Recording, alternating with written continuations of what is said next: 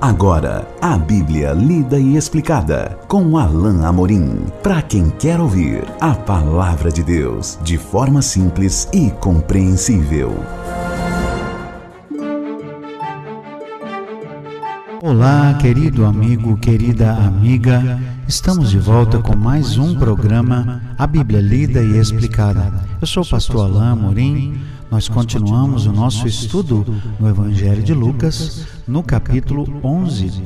Hoje, lendo e estudando juntos o segundo parágrafo, a partir do verso 5 até o verso 13.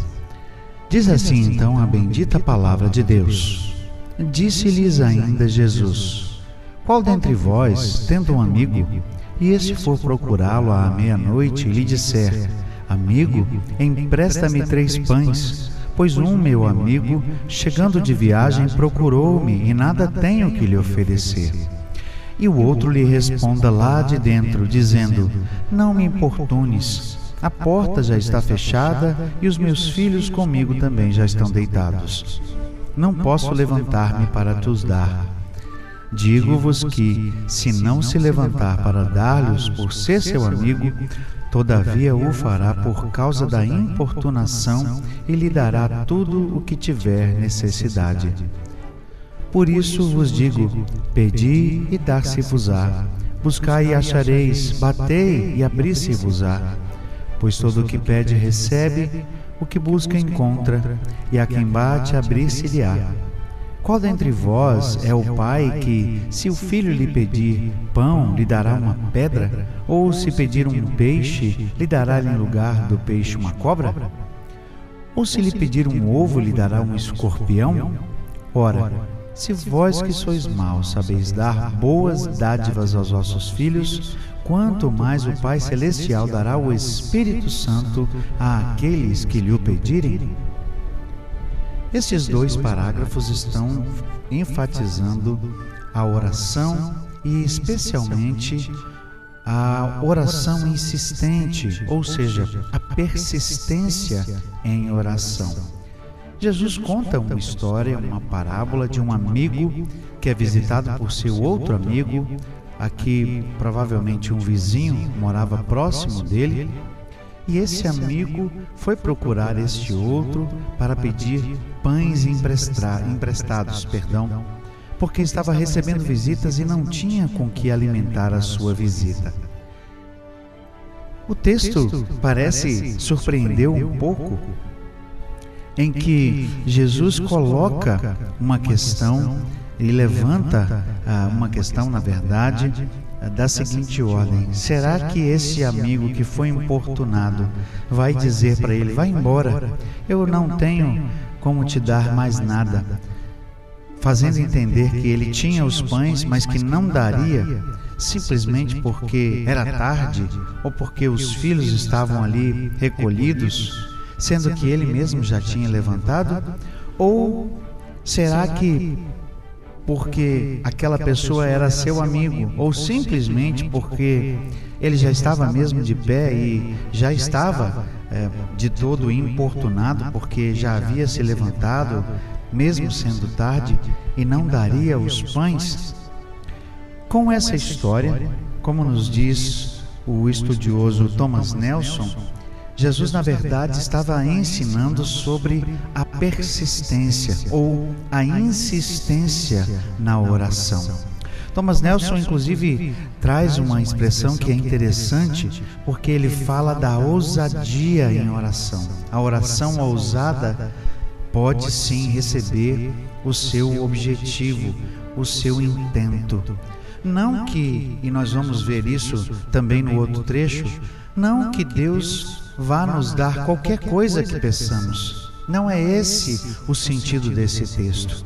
Não é pedir qualquer coisa e mesmo que seja imbuída de fé ou um pedido, uh, um pedido sincero, que Deus se verá, é, se verá obrigado a nos dar. Mas a insistência em oração vai mostrar que nós temos uma necessidade que é premente. A insistência em oração vai nos colocar a pedir e a suplicar diante de Deus, e claro, faremos isso com o coração alinhado com o coração de Deus, ou seja, vamos fazer isso de acordo com a vontade e vamos nos sujeitar ao desejo do Pai. Então, aqui, a oração insistente, a oração persistente, a oração perseverante é ensinada, é incitada por Jesus aqui. Persistir em oração e levar suas petições a Deus. É o que Jesus parece encorajar os seus discípulos a fazer. E ele continua então no verso 9 ao dizer: Pedi e dar-se-vos-á, buscai e achareis, batei e abrir-se-vos-á, pois todo o que pede recebe, o que busca encontra, e a quem bate, abrir-se-lhe-á. De novo, parece que Jesus está fazendo isso sem qualquer qualificação ou sem qualquer requisito ou pré-requisito daquela oração que é feita. Mas, como nós vemos no verso 13, Jesus estava falando de coisas espirituais, de coisas que, sem dúvida, Deus deseja dar para os seus filhos. É certo que você, meu querido, minha querida que me ouve, sabe muito bem, se você tem experiência em oração com Deus, que nós nem sempre recebemos aquilo que pedimos. E que, mais ainda, nós devemos colocar as nossas petições ah, debaixo da soberana vontade de Deus, entendendo que Ele é ah, soberano para dizer sim ou não. Há até quem diga que Deus tem sempre três respostas para a oração: sim, não ou espere. Talvez isso seja verdade, ou talvez isso seja um pouco genérico, mas o fato é que nós, eu e você, devemos nos sujeitar à vontade do Senhor. Mas aqui Jesus, ainda assim, ensina que devemos insistir, que devemos persistir, porque, de novo, a persistência em oração vai nos fazer gastar tempo na presença de Deus. E quanto mais tempo nós gastamos na presença de Deus, mais Ele vai conformar o nosso coração ao dele, mais Ele vai alinhar a nossa vida à vontade dele. E vamos, sem dúvida, pedir aquilo que é a vontade do Senhor. Mas mais que isso, esse texto também ensina que o nosso Pai é bondoso. Ele compara a vontade e a bondade de Deus à vontade e bondade de um pai. Qual é o pai que, se o filho pedir um pão, lhe dará uma pedra no lugar? Ou um peixe, lhe dará uma cobra? Ou se lhe pedir um ovo, lhe dará um escorpião? E, te, e Jesus então traz a máxima: se vós que sois maus, sabeis, ah, sabeis dar boas dádivas aos vossos filhos, quanto mais o Pai Celestial dará o Espírito Santo àquele que lhes pedirem. Se nós, sendo maus, sabemos dar bons presentes, boas coisas, queremos o bem para os nossos filhos, quanto mais do nosso Pai Celestial nós podemos esperar coisas ainda melhores, coisas ainda, coisas ainda mais excelentes. O grande problema nos dias de hoje é traduzir essa expectativa de coisas boas apenas em bens materiais ou em bem-estar ou em saúde, quando nós devemos pedir aquilo que é segundo a vontade do Senhor e aquilo que é para o nosso bem, para o nosso benefício espiritual. Essa, sem dúvida nenhuma, é a vontade do Pai para nós, que nós cresçamos, que ganhemos algum benefício espiritual, que ganhemos alguma bênção espiritual. E nesse sentido, então, Jesus diz: quanto mais o Pai Celestial dará o Espírito Santo àqueles que lhe o pedirem.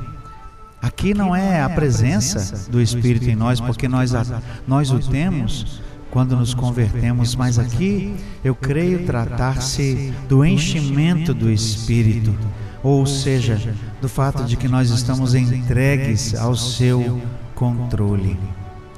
De qualquer maneira, Jesus deixa claro que nós devemos persistir, que nós devemos insistir em oração, devemos clamar a Deus até que Ele responda. E nesse processo, mais do que nos ouvir, nós o ouviremos. Nós vamos alinhar o nosso coração ao dele e a nossa vontade à sua. Essa, sem dúvida, é a vontade de Deus para a nossa vida. Chegamos ao fim de mais um trechinho da palavra de Deus.